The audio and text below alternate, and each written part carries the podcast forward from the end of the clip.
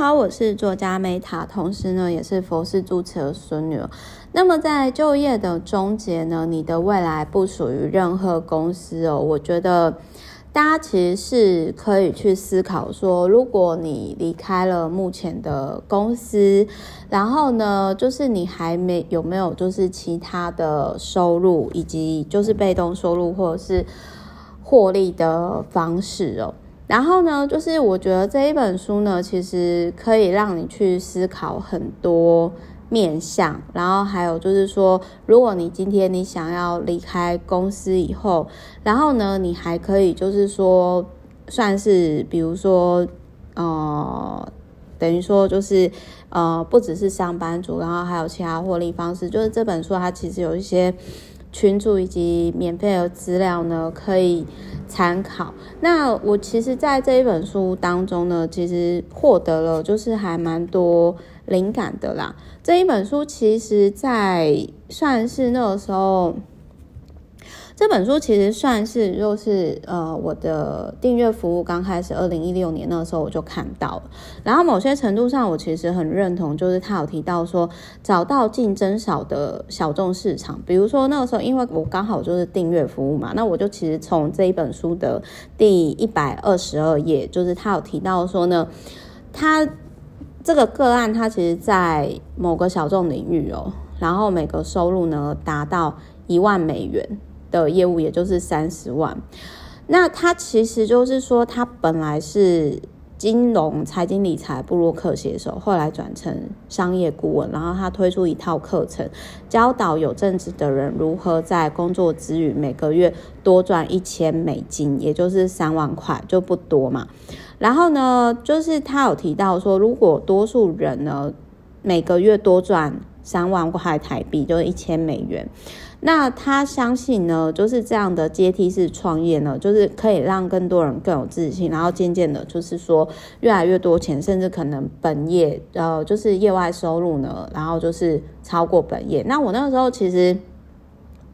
我会分享这个事情哦，是因为。我相信我们每个人都一定可以有适合自己的利基。那当然，这一本书里面呢，其实他有提到一些我觉得就是给我灵感参考的地方啦，比如说新市场如何创造新市场，然后如何透过网络获利，然后就是说以及就是自学自我教育的部分。那他这里面他其实就有提到说，他其实我我我其实我也很认同这句话，就是这也是为什么我会。分享的部分就是他说，资讯会想要自由的流通，就是知识呢，它会流到需要的人身上。然后他这里他有提到说，很多人其实透过自学，然后花的成本很低，但是就是效益惊人。那这个部分呢，其实。我我其实我也很认同他有提到说，在现在我们就是这种极端的世界当中如何生存。然后这里面他有提到说，有人买了环游世界机票，然后呢，他其实在环游世界中，他发现呢都没有可以提供完整营养食物，所以他决定成立公司，开始生产代餐食物棒。就有时候灵感哦，其实是你要走出去才。才能够发现了。然后他还有提到说，钱呢是在买进东西的时候赚到的，就是他有提到说，就是股票交易的这个部分。那还有就是这个作者呢，其实他就是有分享，就是说历史上的转变，以及包含知识经济，就是当你今天可以掌握市场知识资，就是资讯第一手情报的时候，你就赢在起跑点。那我觉得这一本书呢，其实他也有提到，就是他运动的状态嘛。那我是觉得说，其实你就是像那个我之前另外一本说练肌力的那一本，如果你可以每天十五分钟以上的肌肉训练，然后或者是半个小时以上的有氧运动，我觉得这样就够。最重要是融入生活，并且并且持续。那另外他还有提到说呢，如果你做的事情很安全。那但是感觉风险很高，那你已经在市场上取得很显著的优势了。这个是畅销书作家塞斯高丁所提到，就是他有提到说，这个千万富翁呢，Peter 也曾经在每次投资之前，就会问对方或问自己说：“你的秘密是什么？为什么你跟其他人有不同想法，但是你觉得是很重要的？然后有哪些东西是反主流，但是其实是正确的？就是，所以这也是为什么，就是说，Meta 其实就会一直可能有时候会。从另外一个角度去问自己，去分享我 FB 的废文，那些都是我在练习我反主流思考。就是当大家都是这样想的时候，其实我就在想说，那另外一个角度要怎么想？那我也很认同他有提到说，退潮的时候呢，才会知道谁在裸泳。比如说像现在呢，就是呃，因为疫情的关系嘛，那其实呢，很多开课的或者是。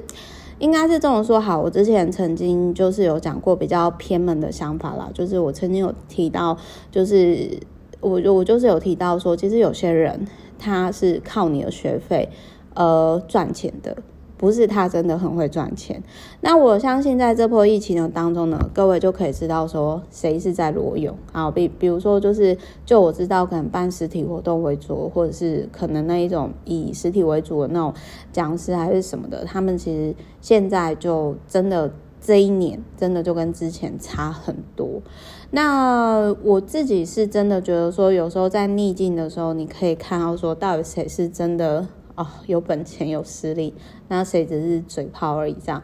总而言之呢，我必须要说，在这一本书那个时候，我看到这本书的时候，其实我那个时候是真的觉得说，找到竞争少的小众市场，比如说订阅服务，我觉得它在那个时候给我启发很大啦，因为我那个时候就觉得说，对这个订阅服务应该，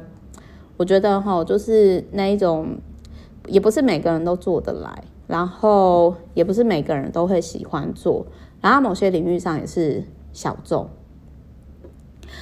那还有就是他在这一本书里面，他有提到，就是说你要成为博士班呢，还是你要成为一个 podcaster？在你看二零一六年那个时候，他们就已经有提到经营 podcaster 的概念了。然后，所以就是我觉得这一本书，它虽然二零一六年到现在，但是我觉得在看我还是会有很多启发。就是，而且各位要思考哦。如果说我们今天我们职位会被菲律宾或者是印度的外包外包人士呢所取代会计或者是一些专业工作，那我们就要去思考说，什么是等于说就是哪一个，就是等于说。我我觉得在未来的年代啦，就是除了说我们的未来不属于任何一家公司，那我觉得我建议大家可以把自己的人生当成公司经营。然后另外还有一件事情就是，